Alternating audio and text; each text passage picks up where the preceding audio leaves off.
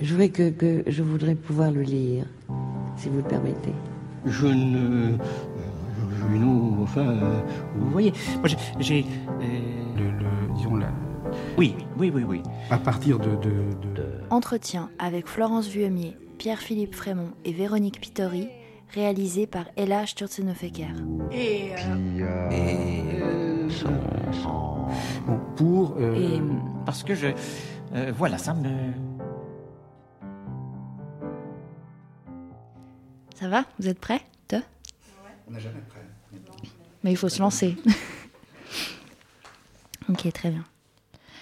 Alors, on est aujourd'hui avec Florence Vuillemier, artiste née à Genève, d'origine suisse et vietnamienne. Tu mêles dans ta pratique la peinture, l'écriture, le dessin et la microédition, après avoir suivi une formation aux Beaux-Arts de Genève, ainsi qu'en sinologie et littérature française à l'Université de Genève. Et tu enseignes les arts visuels et le français. On est également avec Pierre-Philippe Frémont, plasticien et généticien. Tu es d'abord passé par le domaine des sciences, puisque tu as été chercheur à l'Université de Lausanne, avant de bifurquer pour le domaine artistique, en poursuivant une formation également aux Beaux-Arts de Genève. Euh, tu combines aujourd'hui dans ta pratique la culture scientifique et artistique, et tu enseignes ces deux branches dans un gymnase. On est également avec comme dernière invitée Véronique Pittori, euh, administratrice, éditrice chez Art et Fiction et marraine de la publication qui nous réunit aujourd'hui, Entre deux, l'art et l'informe, exploration en Chine post-contemporaine. Euh, donc pour commencer, euh, vu que moi je ne savais pas trop par où commencer, parce que c'est un livre très dense avec beaucoup de thématiques et de questions euh, qui, sont, qui sont abordées, je, voulais peut-être commencer par parler du titre Entre deux. En fait, on parle de en- entre quoi et quoi? Entre quoi et quoi est-ce qu'on se situe? Qu'est-ce que où se, où se situe ce titre? Non, entre deux. Bon, l'entre-deux, il y a de multiples entre-deux. Hein, c'est entre ici et là-bas. Euh, dans le, motif du voyage, comme ça, c'est cette espèce de lieu dans lequel on se trouve. Alors, pour moi, plus personnellement, dans ma pratique, dans l'entre-deux de, différentes formations. Pour toi aussi, hein, j'imagine. Enfin, cette espèce du. Le motif qui revenait vraiment très couramment, c'était celui du pont euh, qui a donné lieu d'ailleurs euh, à, un des visuels, comme ça, et il y a une photo de pont qui est dans le livre. Donc c'est l'entre-deux, c'est c'est le- l'entre-deux rives. hein. Et puis en somme, à la fin, c'est pour moi cette espèce de non-lieu dans lequel on se trouve euh, rendu finalement. euh, C'est-à-dire ni ici, ni là-bas, ni dans une pratique, ni dans une autre, ni dans une culture, ni dans l'autre. C'est un peu le- le- le- l'impossible retour. Ouais, et je dirais aussi, euh, au-delà de l'entre euh, entre euh, ici et la Chine, ben, entre nous deux aussi, hein, parce qu'on a, on a travaillé alors que on a aussi une vie en commun. Il y a un motif dont je parle dans le livre d'ailleurs, lié à la culture chinoise, qui est cette tradition du entre, entre deux opposés. Euh, C'est-à-dire qu'en Chine, dans la culture euh, euh, du paysage ou de la peinture chinoise, il y a souvent, bon d'ailleurs le paysage se dit shan shui, qui signifie montagne et eau. Donc il y a souvent une opposition entre deux choses qui peuvent paraître contradictoires, et ce qui, ce qui intéresse, c'est ce qui se trouve entre les deux, c'est-à-dire une chose indéfinie qui bouge, qui se transforme, et un espace où les choses surgissent. Et c'est un des espaces qui nous intéressent beaucoup. Ouais, ça on va y revenir aussi avec euh, cette attention portée au, mouvement et à, la, fluidité qui était beaucoup mentionnée aussi dans la philosophie et la culture euh, chinoise. Du coup, vous l'avez dit, il y a entre, vous deux et entre vous deux au sens euh, propre comme figuré aussi dans le livre, entre vos deux textes, il y a aussi des dessins, des peintures de, votre fille Lisalie était aussi avec vous euh, dans ce dans cette, euh, cette, enfin, cette expérience euh, à Ouran. Et voilà, je me demandais si c'était aussi, elle était aussi comprise un peu dans cet entre-deux, dans ce titre, vu qu'elle était comprise d'une certaine façon dans le livre, ou quelle place elle a, elle a eu pour vous là-dedans. Oui, c'est vrai, elle nous a accompagnés pendant ce voyage. Et elle fait le lien entre nos deux parties, effectivement. Oui, elle est présente, alors pas, c'est pas centrale, mais euh, comme ma partie euh, euh, parle d'une lignée de femmes, elle est au bout de la chaîne, en fait, euh, actuellement. Donc, c'est, oui, c'est important, bien sûr. Mm. Enfin, je sais pas ce que tu dirais. Oui, bon, ben c'est ce que tu as dit, hein, c'est-à-dire que cette, cette, figure du, comment dire, du surgissement entre les pôles, hein, qui est vraiment quelque chose d'assez fondamentalement différent de la pensée qui est, disons, opérante pour nous ici, je dirais, ou plutôt pour moi, euh, dans ma culture euh, personnelle. Euh, ben voilà, ça allait assez bien avec l'idée de, voilà, en fonctionnant duo comme, comme artiste, mais en fait en faux duo. et avec les années, on s'est rapproché comme ça sans, sans, euh, sans se mélanger et on produit de plus en plus de pièces communes. Et puis dans ce livre-là, eh bien, mettre notre fille euh, au milieu, c'était quelque chose de, comment dire, c'était l'envie de faire partager au lecteur. Euh, c'est un accès possible, hein, une lecture possible, celle de la, de la, situation familiale, du, voyage avec des enfants, enfin la projection comme ça possible dans l'expérience euh, enfantine, dans cet ailleurs euh, comme ça, formateur. Euh, du coup, vous parlez là de ce, ce projet, de cet objet commun, enfin qui apparemment c'est une collaboration qui se poursuit de plus en plus pour d'autres pièces. Mais pour ce livre-là, du coup, c'est un livre écrit ensemble, mais où vos deux parties sont vraiment distinguées. Et euh, comment est-ce que ça s'est passé, cette écriture commune? Est-ce que vous avez eu des incursions dans euh, les textes de l'autre? Est-ce que vous vous êtes relus mutuellement? Est-ce que, est que l'avis de l'autre était important dans l'agencement de votre propre partie?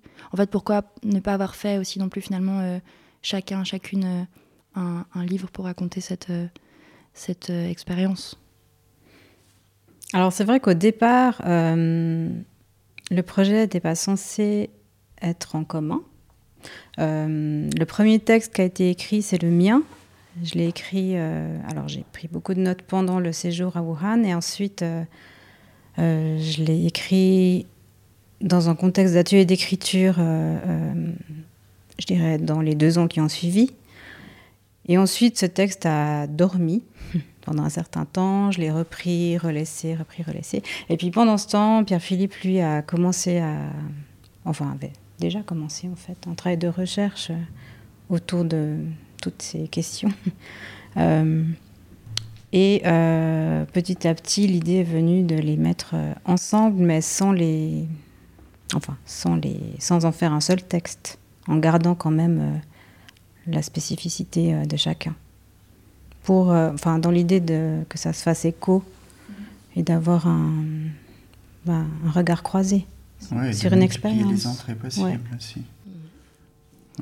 Oui, d'ailleurs, que si je peux juste ajouter une chose, dans cette, euh, si on revient à ce terme de entre-deux, ce, que, ce qui m'a vraiment frappé dès la première lecture de ce, de ce texte, quand j'ai eu le, le, manuscrit en main, enfin de ces deux textes, c'est l'écho qu'il y avait entre vos deux textes.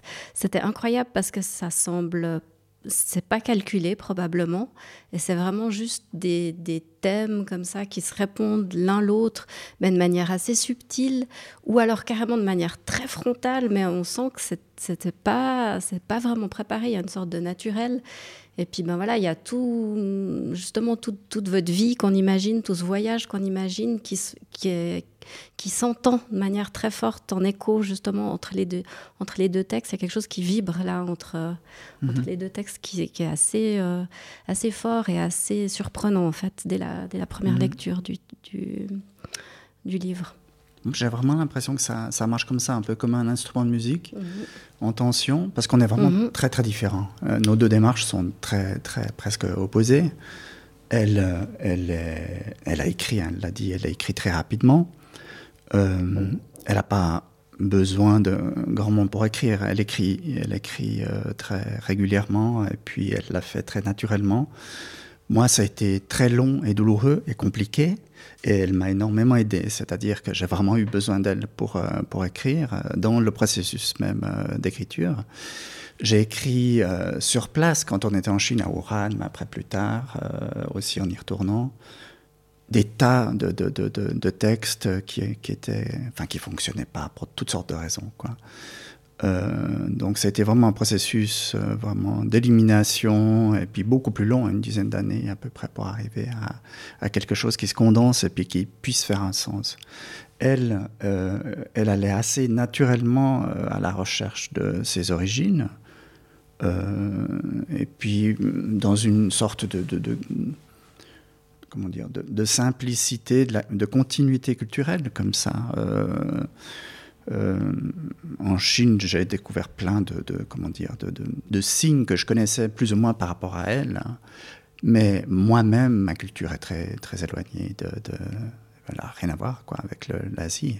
Et donc, euh, j'étais vraiment plutôt dans la position du, du, du touriste au départ, hein, ou du voyageur peut-être. Et euh, il a fallu sortir de cette situation euh, de voyageur pour que pour entrer hein, vraiment pour s'immerger euh, dans la dans, dans, cet autre monde, dans cette autre manière d'être au monde. Hein. Et ça, ça prend du temps. Ça m'a pris beaucoup plus de temps qu'Ariel.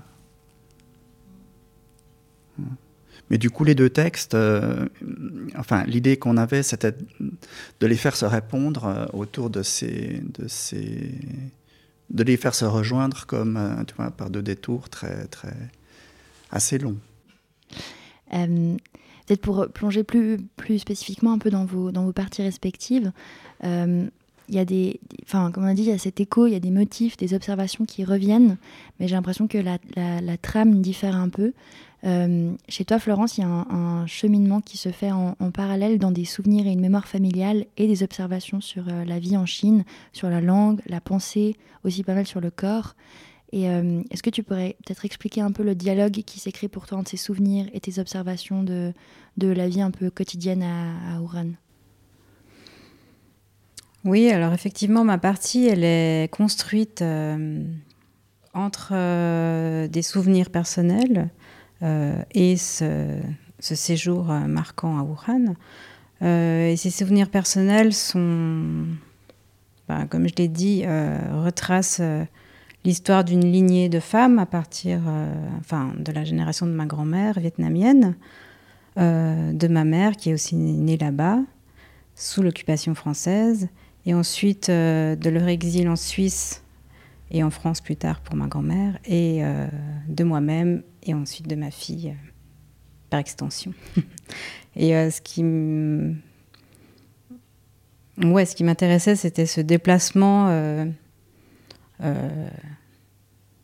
bah de, de, ces femmes qui, sont, qui ont un ancrage sur le continent asiatique, qui se déplacent dans un contexte totalement différent ici.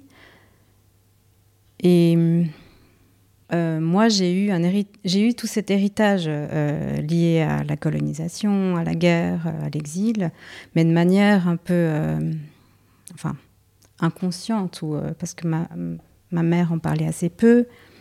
Ma grand-mère euh, était très nostalgique de son pays, elle s'entendait pas bien toutes les deux, c'était assez compliqué. Et euh, pour moi, c'était un peu difficile de me de m'y retrouver, on va dire. Et puis ce voyage euh, a été l'occasion de se déplacer dans l'autre sens, si on veut. J'ai pu recréer un pont, comme on parlait de pont, euh, vers là-bas pour aller vivre une expérience concrète euh, sur une longue durée. Et ça m'a. Voilà, c'est une, quête des origines, une quête de liberté aussi, apprendre à comprendre et puis tu as mis en place un dispositif euh, dans ton texte, en fait, aussi, qui reflète ben, euh, cet antagonisme profond peut-être qui est en toi, justement, la partie vietnamienne de tes origines qui se trouve sur les pages de gauche, et puis la partie de toi, maintenant, là, ton témoignage à Wuhan, sur la page de droite. Et voilà, les deux textes se font écho.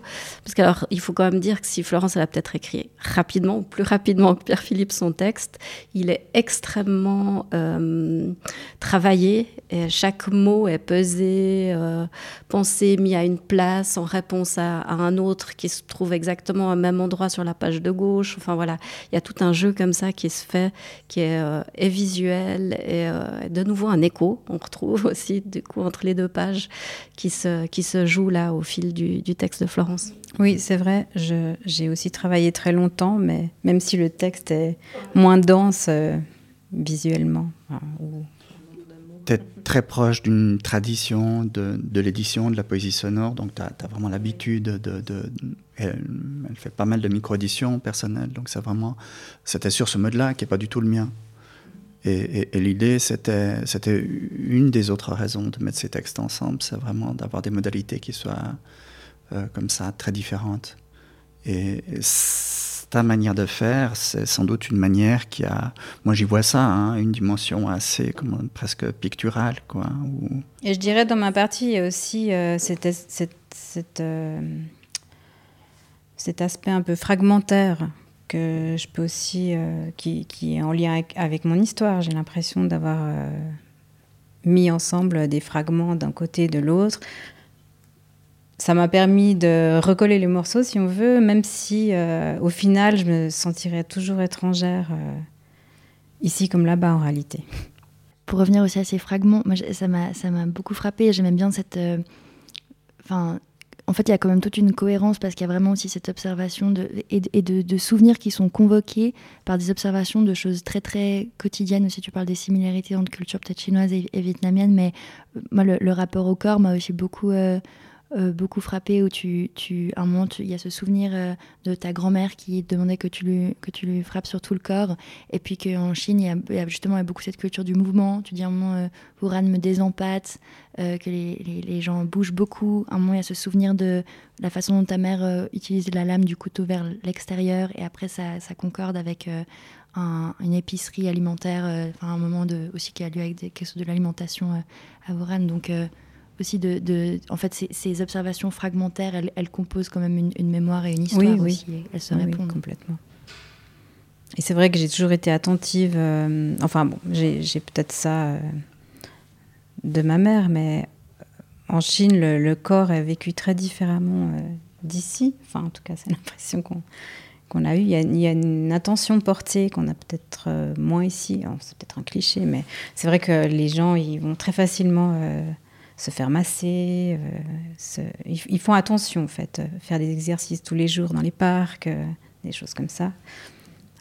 puis bon, moi, j'ai en plus une, assez longue expérience en danse contemporaine que j'ai plus ou moins abandonnée maintenant, mais qui m'a aussi constituée. Donc, c'est des questions qui m'intéressent. Du coup, dans, ta partie, Pierre-Philippe, euh, tu mobilises beaucoup de, textes autres, des textes aussi scientifiques, de géologie, d'histoire de l'art, des traductions de, poèmes. Et à la fin du, premier euh, chapitre, on peut, dire ça comme ça, euh, tu expliques les questionnements que tu avais à l'époque, au début des années 2000, devant les rapprochements entre les disciplines scientifiques, notamment les technosciences, et artistiques, euh, qui se font au sein même des institutions, donc des écoles d'art, Media Lab, et dans les pratiques d'artistes à ce moment-là. Et justement, à ce moment-là, tu, reçois la proposition d'une résidence en Chine, et je, vais le prononcer, j'ai peur faux, à Beijing, Beijing, Beijing en 2006. Et euh, en fait, toute ta partie fait ce lien constant entre ces disciplines et, euh, tu relates euh, ton expérience à Huran exact, également à travers ce lien. Je voulais du coup savoir comment est-ce que le séjour en Chine ou les séjours en, Chine, le contact avec la langue, la pensée, enfin des choses que tu as déjà juste mentionnées avant, la pensée, la philosophie chinoise, comment tout ça t'a influencé dans ces réflexions-là? Est-ce que ça a apporté des, des, des, des réponses ou est-ce que ça t'a permis d'aborder autrement ce rapprochement que, euh, parfois, euh, parfois simpliste, peut-être fait ici entre le champ scientifique et artistique? Ouais. Bon, ben, je veux dire, c'est le domaine dans lequel euh, j'évolue un peu par défaut, quoi. C'est-à-dire que comme j'ai vraiment ces deux expériences comme ça, un petit peu euh, dans la durée, hein, euh, bon ben, c'est un peu euh, et, puis que je me suis retrouvé au début assez naïvement vraiment interpellé par rapport à ça hein, dans le champ artistique. Bon, c'est vraiment quelque chose euh, à quoi j'ai été confronté. Ce que j'ai ressenti euh, vraiment dans les années 2000, début des années 2000, c'était plutôt un truc euh, à la fois d'intérêt et, puis un grand malaise. Hein.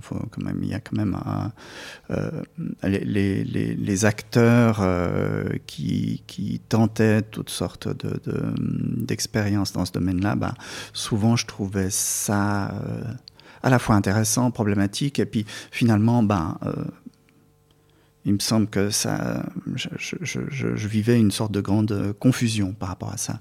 Donc la Chine m'a permis de prendre une sorte de distance. Euh, j'y suis allé parce qu'on me l'a proposé au départ. Euh, après, c'est vraiment euh, un peu des, des, opportunités. Ce qu'il y a de sûr, c'est que après avoir fini, j'avais fait un parcours classique à l'université à Lausanne en biologie, en génétique microbienne. Et puis la plupart de mes copains partaient en postdoc euh, aux États-Unis. Puis j'avais quand même eu, moi, en partant euh, à Genève à faire les beaux-arts, un petit regret de ne pas être parti euh, un peu plus loin. Mais les États-Unis ne m'intéressaient pas du tout. Vraiment, ils partaient tous plutôt dans ce monde anglo-saxon. Et quand l'opportunité de partir en Chine s'est présentée, moi, ça m'a vraiment ça m'a vraiment intéressé pour plusieurs raisons. D'abord parce que ben, je m'intéressais depuis un moment.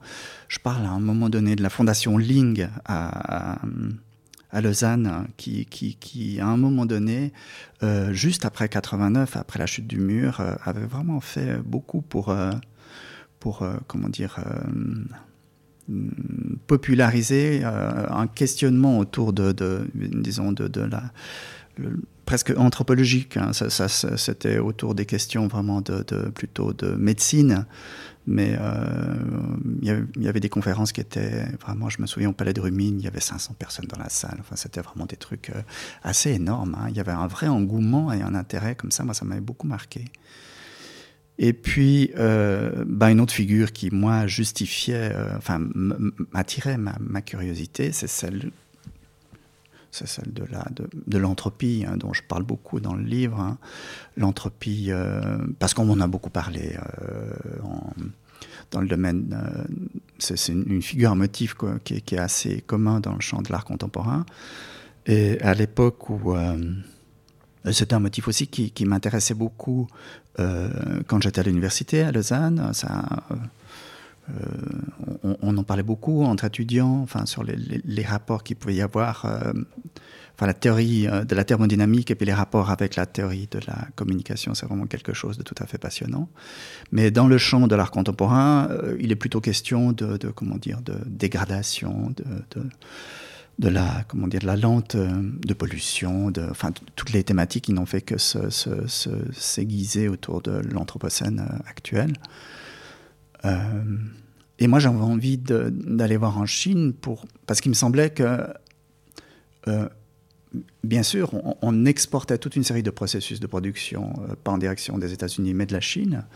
Et puis que si on voulait avoir une vision un tout, tout petit peu globale de l'entier de ce phénomène-là, si on voulait pouvoir parler un petit peu d'écologie et de sociologie de façon un peu avisée, il fallait aller voir. Puis bon, après, une fois sur place, ben, la première expérience, c'est que j'ai rien compris. C'était vraiment. Alors j'ai adoré hein, me promener pendant six mois dans Pékin en vélo euh, avec une caméra sur le dos, plein, plein. Je, faisais des photos. J'en ai fait des milliers. J'ai tourné des heures et des heures de rush, mais je ne comprenais rien à ce que je voyais. Alors ça ça prend un temps fou. Hein. Le vrai touriste là, du coup, pour le coup, le vrai touriste. Ouais, ouais, ouais. Bah, alors le, touriste, oui, le vrai touriste, c'est-à-dire hein, vraiment l'artiste en résidence, euh, un peu, euh, un peu exotique, mais euh, voilà. Il se trouve que c'était les Jeux Olympiques. C'était l'année juste avant les Jeux Olympiques. je me suis retrouvé dans le stade, le, Nid d'Oiseau, et c'était un moment tout à fait particulier, quoi, parce que d'une part, donc la, la, personne qui avait permis l'organisation de cette résidence, c'était Ai Weiwei. Euh, qui était donc j'habitais juste à côté de son de son atelier dans ce quartier comme ça qui était un peu euh, en ébullition euh, pseudo-artistique avec toutes sortes de, de, de, situations très différentes les unes des autres quoi mais avec une, une ébullition autour de l'art contemporain chinois et puis les Jeux Olympiques donc le, les Jeux Olympiques c'est l'entrée en scène politique de Xi Jinping hein. c'est lui qui était responsable de la mise en place euh, et puis du bon fonctionnement des Jeux Olympiques en tant qu'il était vice-président à ce moment-là. Donc c'est vraiment le début de l'ère que nous on qualifie maintenant de post-contemporaine, c'est-à-dire vraiment la montée en puissance de cette euh, idée-là hein, de la Chine 2.0, quoi, c'est-à-dire euh, une Chine qui est redevenue idéologique et, et, communiste au sens, enfin, conquérante au plan politique. Quoi. Donc c'est un moment super intéressant. Et sur place, j'ai juste vu que je comprenais rien. J'ai quand même compris que je comprenais rien. Ça, c'est la chose. euh, voilà. Euh, et je me suis dit que pour, pour euh, aller plus loin, soit je, faisais, je me disais, bon, ben, c'était quelques mois de, de, de, de comme ça d'exotisme, et puis j'en restais là. Soit euh, il fallait y retourner, quoi. Il fallait y retourner. Et puis euh, l'idée que je, je, me faisais à l'époque, euh, qui était assez juste en fait, c'est qu'il fallait apprendre, apprendre le chinois, il fallait apprendre la langue. Que pour y retourner, il fallait entrer dans la langue. Effectivement, la, la langue, vous en parlez beaucoup et c'était le, le, le, motif un peu principal, il me semble, de cette résidence-là à, à Ouran, c'était l'apprentissage de la langue chinoise. Et c'est des observations qui reviennent de nouveau en écho, mais enfin, vous faites beaucoup aussi le lien entre la différence entre la langue, entre la culture aussi chinoise et occidentale, euh, déjà la façon de, l'apprentissage général, son écriture, son parler, sa syntaxe, la façon dont, elle, pense en fait le monde autrement, la liberté même qu'elle permet en fait à l'inverse d'une langue finalement très normative comme le français. Et par rapport à, tout ça, en fait, il y avait, deux points qui m'intéressaient particulièrement. Euh, Florence, tu, tu cites à plusieurs reprises, mais, mais, notamment à la page 95, euh, Jean-François Billetter, qui dit euh, concernant la langue chinoise, elle incite moins à chercher derrière les signes visibles des réalités abstraites qu'à étudier les relations, les configurations, les récurrences des phénomènes qui sont des signes et de signes qui sont des phénomènes, à s'interroger sur la dynamique de leurs apparitions et de leur disparition. Et euh, en fait, au, au, niveau de l'écriture, de ce que j'ai compris, en tout cas, les signes chinois sont en fait vraiment directement liés à ce qu'ils désignent. Il s'agit d'une langue presque plus dessinée, plus proche du réel aussi.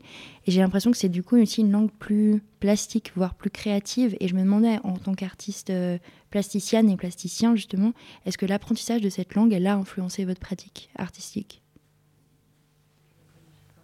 Alors, de mon côté, euh, est-ce qu'elle a influencé euh... Je dirais chez moi, il y a un lien assez direct parce que je travaille la peinture, un peu à la manière des peintres chinois, si on peut dire ça comme ça. J'utilise euh, de la gouache avec beaucoup d'eau simplement, donc ce sont des peintures assez simples en noir et blanc. Euh, et j'ai pratiqué la calligraphie, donc euh, en lien aussi avec, euh, enfin, durant ces périodes, donc euh, voilà, c'est forcément, il y a une gestuelle que que je garde. Voilà ce que je pourrais dire pour moi. Ouais. Moi, je dirais que ce livre, c'est un peu l'histoire d'artistes qui se cherchent euh, très différemment l'un de l'autre, mais qui se cherchent dans la langue. Mais c'est un peu sur investi, c'est un peu parce qu'on a dû passer par là que euh, on, on, a, comment dire, euh, comme balisé un chemin qui nous est propre. Hein. Euh, un Chinois qui apprend le chinois, j'imagine qu'il a un rapport à la langue qui est comme, une sorte d'immédiateté comme nous avec le français, et puis euh, moins de, détours. Enfin, une grande partie des détours que je fais, moi en tout cas, sont des détours qui sont, comment dire, peut-être surinterprétés, mais qui visent à essayer de faire, euh, de faire opérer une sorte de déplacement un déplacement, euh, un déplacement du sens, mais aussi de la pratique, euh, de la pratique artistique. Moi, ce qui m'a beaucoup fasciné, en tout cas dans le chinois, c'est la physicalité. On parlait du corps tout à l'heure. Euh, écrire le chinois, ça implique une performance physique, mais le parler aussi. Hein. là, je suis assis un peu avachi dans mon, dans mon fauteuil, je ne pourrais pas parler chinois. je devrais me relever et m'asseoir plus fermement pour mobiliser le souffle, hein, ce qu'ils appellent le tsi, mais et, concrètement, euh, si je veux être compris, je suis obligé de le faire. Euh, et, et, ce côté comme ça très physique, c'est vrai que c'est quelque chose d'assez fascinant. Maintenant, moi, j'ai pas le rapport qu'elle a elle euh, à la tradition asiatique. Et dans mon travail artistique, je ne sais pas s'il y a des motifs. Il n'y a pas de motifs qui sont, disons, vraiment consciemment d'inspiration comme ça asiatique ou un peu euh, extrême orientale. Par contre, cette sorte de continuité qu'il y a entre le signifié, le signifiant, l'écriture, ce que veut dire le signe et la manière dont tu le dessines, c'est quelque chose de très troublant. Et ça implique un rapport au dessin qui est sans doute un peu changé pour moi aussi. Et à la, à la, au côtoiement Ce qui est très fascinant aussi en, chinois, ce qui m'a beaucoup fasciné, c'est la manière de bricoler de bricoler des sens, c'est-à-dire que tu prends un caractère et puis un autre, et puis tu les écrases l'un dans l'autre, tu vois, hein, pour euh, toujours dans la même petite surface, la même petite boîte, mais tu les mets les deux, et puis ça te fait un nouveau sens. Tu vois, des sortes de, de systèmes de mise en valise comme ça. Mais en fait, ce qui me, ce qui m'a aussi surpris, c'est que tout au long du livre, vous, j'ai l'impression que vous parlez avec beaucoup, beaucoup de positifs de l'apprentissage de la langue chinoise, justement de son, de, de, la liberté qu'elle, qu'elle, qu'elle, qu'elle permettait par rapport à, au français. Euh, et en fait, je me, dis, ça, ça devait quand même aussi être assez perturbant, en fait, d'arriver, euh, comme tu le dis, de passer à, un mode de, de pensée assez dualiste et cloisonné à quelque chose qui est dans une, fluidité, dans un mouvement, mais qui, du coup, il n'y a rien de fixe, il n'y a, a peut-être rien de stable, il n'y a, rien de, fixé. Euh, et, est-ce que ça a été quand même. Est-ce qu'il y a eu des points de résistance ou des moments un peu de, désœuvrement dans, cette, dans, cette, euh, dans ce, ce, passage un peu. Euh...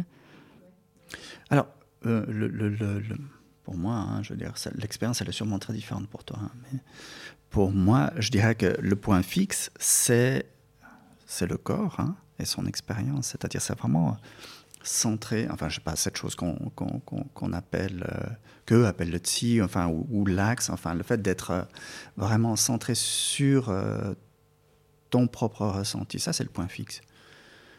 Et ça, pour un artiste, c'est super intéressant.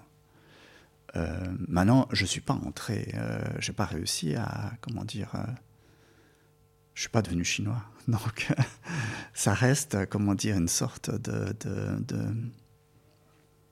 c'est sans doute, euh, comment dire, en partie imaginaire, mon, trajet euh, au travers de ces mondes-là. Euh, mais il n'empêche hein, que c'est comme, tu vois, enfin, le comme, ces idées d'anthropologie euh, participative, tu vois, enfin, tu, es, dans ton terrain, tu y vis, tu vis avec les gens assez longuement, et tu finis par habiter euh, ben, entre-deux, quoi. Qui fait que tu as quand même. Euh, ben, c'est difficile à évaluer, hein, mais peut-être que je suis devenu un peu chinois quand même à la fin. C'est possible. Non, mais à part ça, c'est une langue très difficile. Hein. mais euh, c'est vrai que. Si, moi j'ai trouvé très dur jusqu'à un certain point. Bon, moi je l'ai étudié d'abord à l'université, donc j'avais une base peut-être un peu plus grande que la tienne, bon, quand on est arrivé là-bas. Mais hum, il faut un peu penser à l'envers. C'est-à-dire, si on essaye de traduire du français au chinois, dans sa tête, ça marche pas. Ça marche vraiment pas. Donc, euh, il, faut comme oublier euh, sa propre langue pour entrer dans une autre manière de structurer euh, les phrases, bêtement. Maintenant, la structure de la phrase, elle est assez simple en réalité. Les difficultés, elles sont, elles sont ailleurs plus dans les pronon la prononciation, euh, les, tous ces homophones qu'il ne faut pas confondre, etc. Et puis l'écriture, c'est un lourd travail aussi. Bah, C'était marrant, tu dis qu'il faut comme oublier la langue euh, d'avant, mais vous, vous avez même dû oublier vos prénoms, apparemment, vu qu'en en arrivant, vous parlez les deux de, ce, cet acte de devoir se, renommer. Et je me demandais quel rapport est-ce que vous entretenez maintenant en Suisse avec ces noms-là? Est-ce que vous les utilisez encore? Est-ce qu'ils subsistent en fait? Ou est-ce que c'est une, partie euh, même de votre identité qui finalement n'est plus d'actualité? Bah, c'est peut-être par là que je vois que je suis devenu un peu chinois. C'est que ouais, j'ai toujours mon nom chinois. Enfin, ça fait partie maintenant de moi.